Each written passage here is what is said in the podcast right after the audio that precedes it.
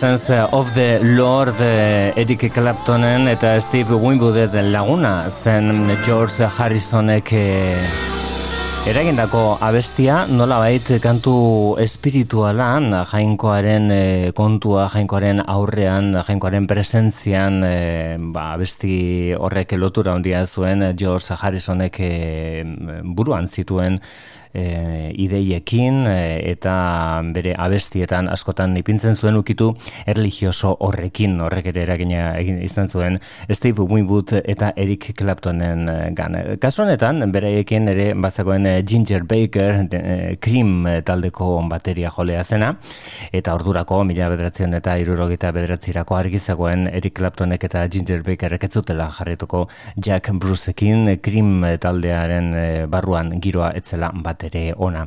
Hortik etorri zen disko hau Blind Faith e, izenekoa eta Steve Winwooden parte hartzea hori baina askoz gehiago izan zen izan ere zenbait e, abestitan bera zen eta ardatz e, bakarra bere ahotsa eta bere bere teklatuak entzongo dugun abesti honetan esate baterako hori oso nabarmena da. Bertan e, Steve Winwood da jaun eta jabe, eta batez ere bere teklatuekin egiten duen lana. Do what you like du izena, hau da mila bederatzen eta irurok eta bederatzean Blind Faith, e, fede itxua.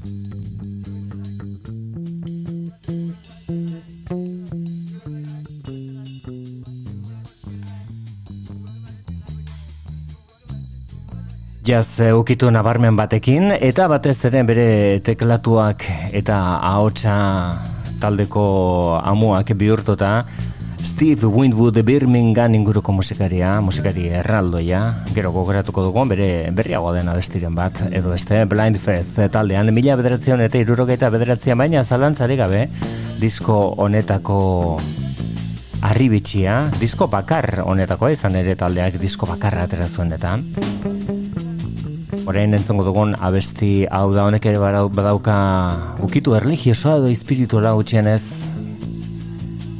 ezin e, etxerako bidea aurkitu esaten du eta Can't find my way home hauek ziren blind faith.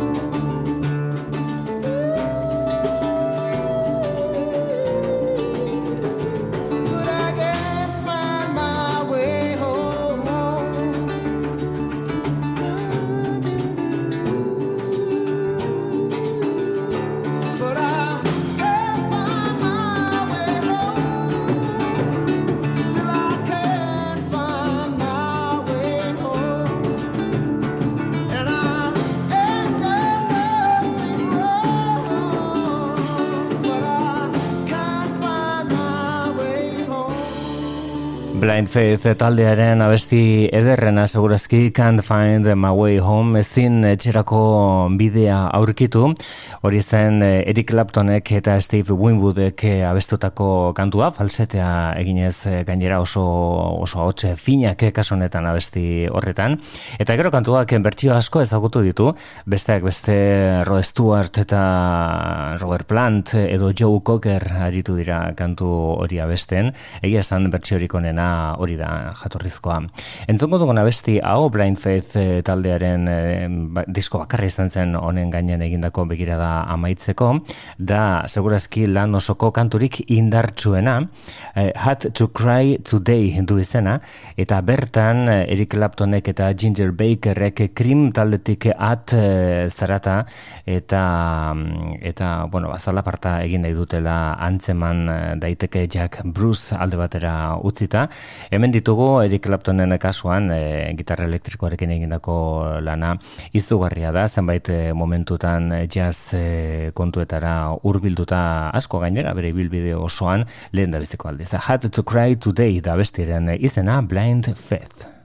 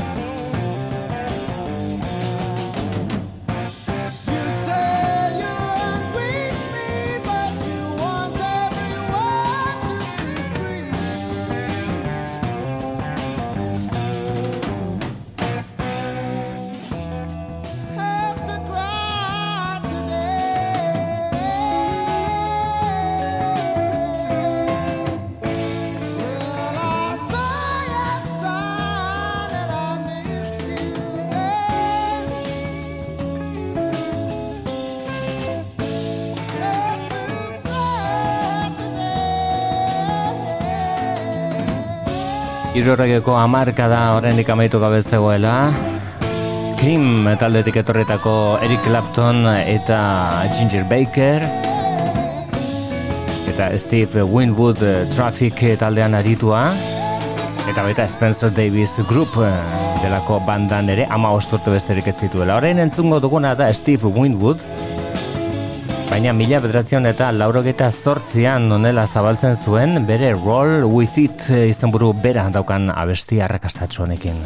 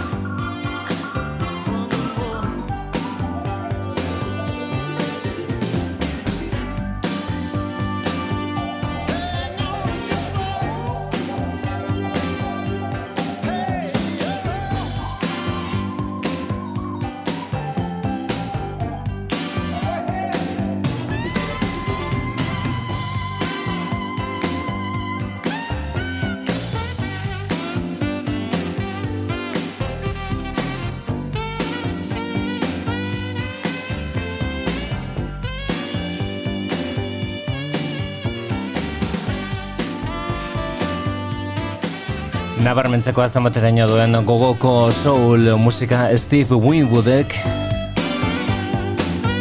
Ingles, ingles soularia. Roll with it hau milan bederatzen eta laurokita zortzian atera zuen bi urte geroago. Atera zen bere lan honenetariko bat Refugees eh, of the Heart kantoren izena hau zen Come out and dance.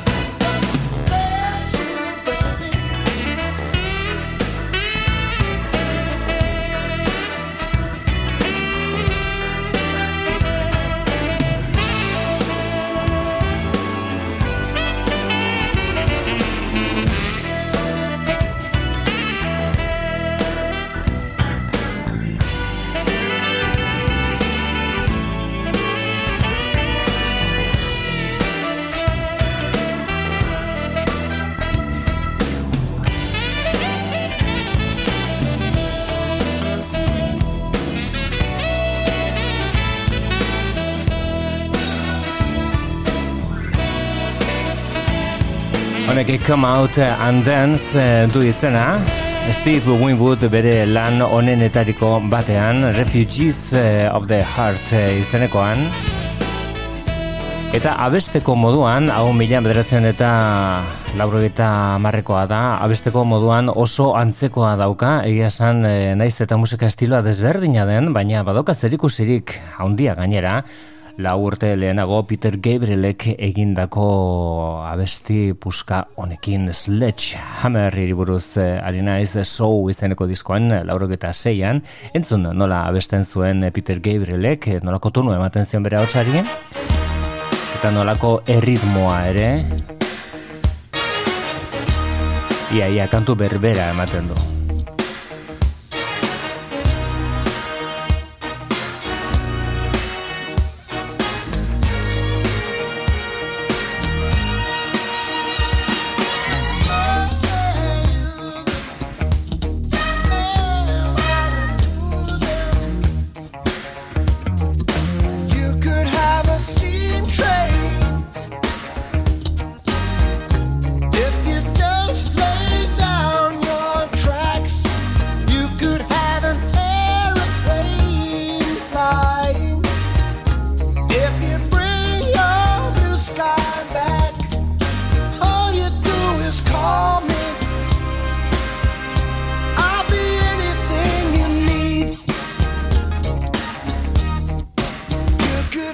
Gabriel bere Sledgehammer izanekoan esan gaur arte nitzen eh, ohartu zein antzekoak diren bi ahots horiek Steve Winwoodena eta Peter Gabrielena edo abesteko moduak.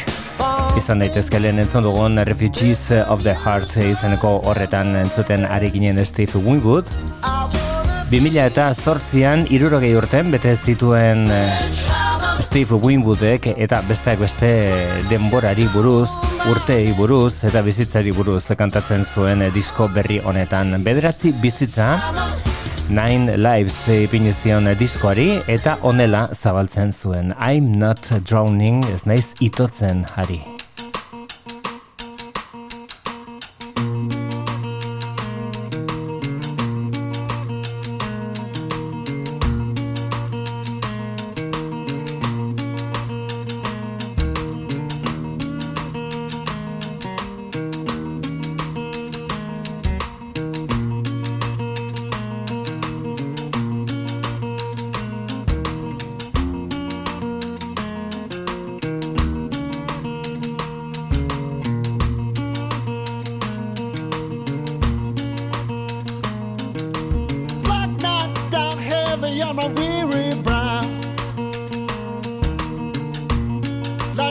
standing in the pouring rain. I could see somehow cold comfort in the.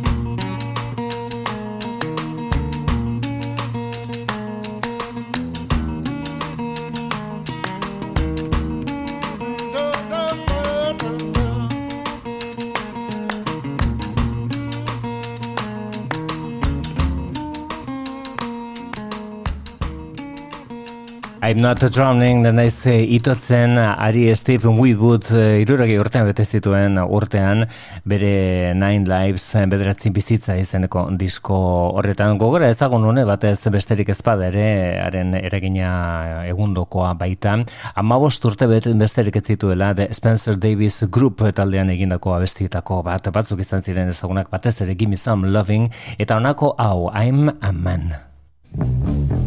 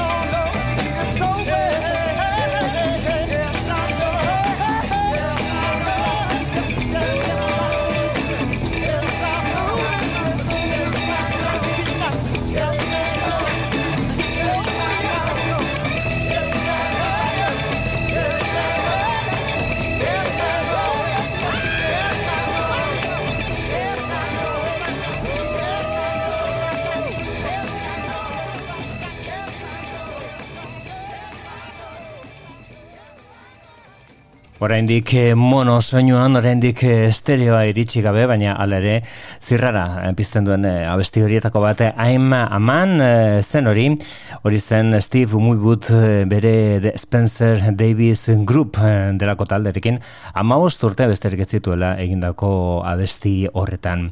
Aurrera egingo dugu gure saioan eta kasonetan ba, gogoko ez den e, kontu bat aipatzeko hilda eta Happy Mondays taldeko kideetako bat eta garrantzi handiko gainera basu jolea.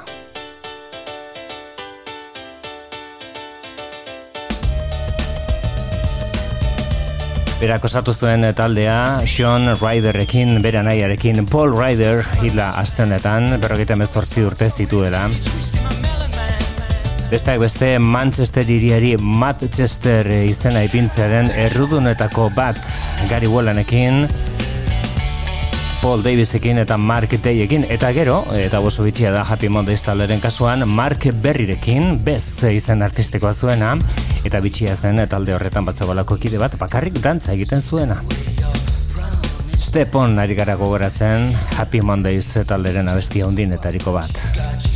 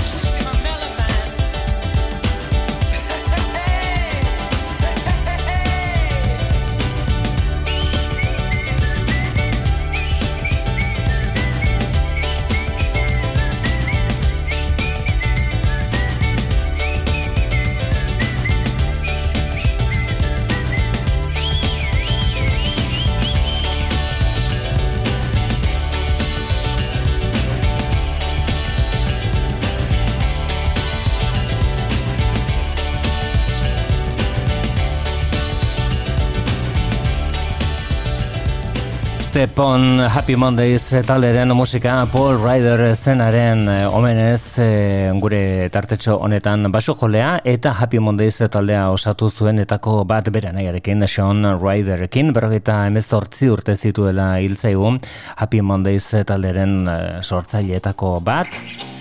Eta garai hartan batak besteari eraginez The Charlatans taleren musika ere aintzat edukitzeko modukoa da The Only One I Know beraien abesti hundinetariko bat gaur reportobelo saioan. Gaur Euskadi Ratian The Charlatans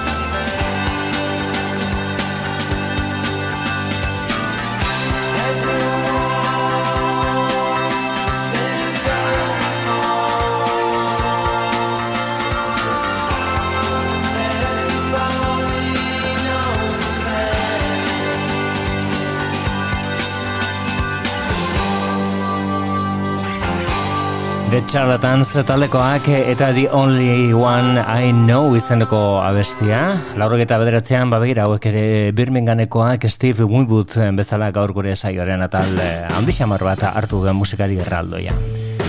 Gaur koz, eh, bukatu zaizkegu eskaini beharrekoak, hau da Jeremy Ivey, argitratu berria bere Invisible Pictures azken bola danek ekarritako lan, argitsuen etariko bat Orphan Child. Bere hau txe epelarekin lutzeko zaitu besterik ez, bere arte ondo izan.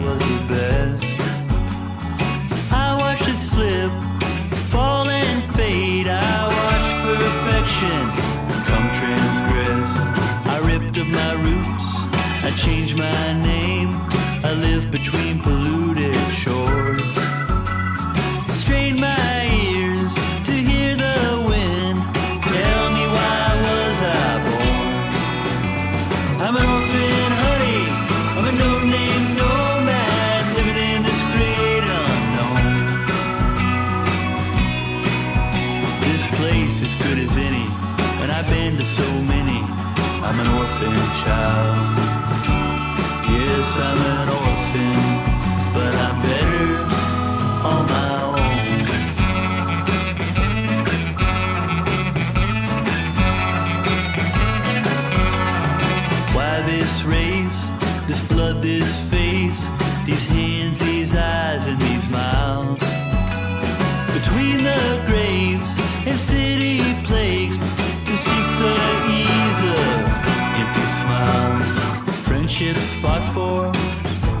betrayed by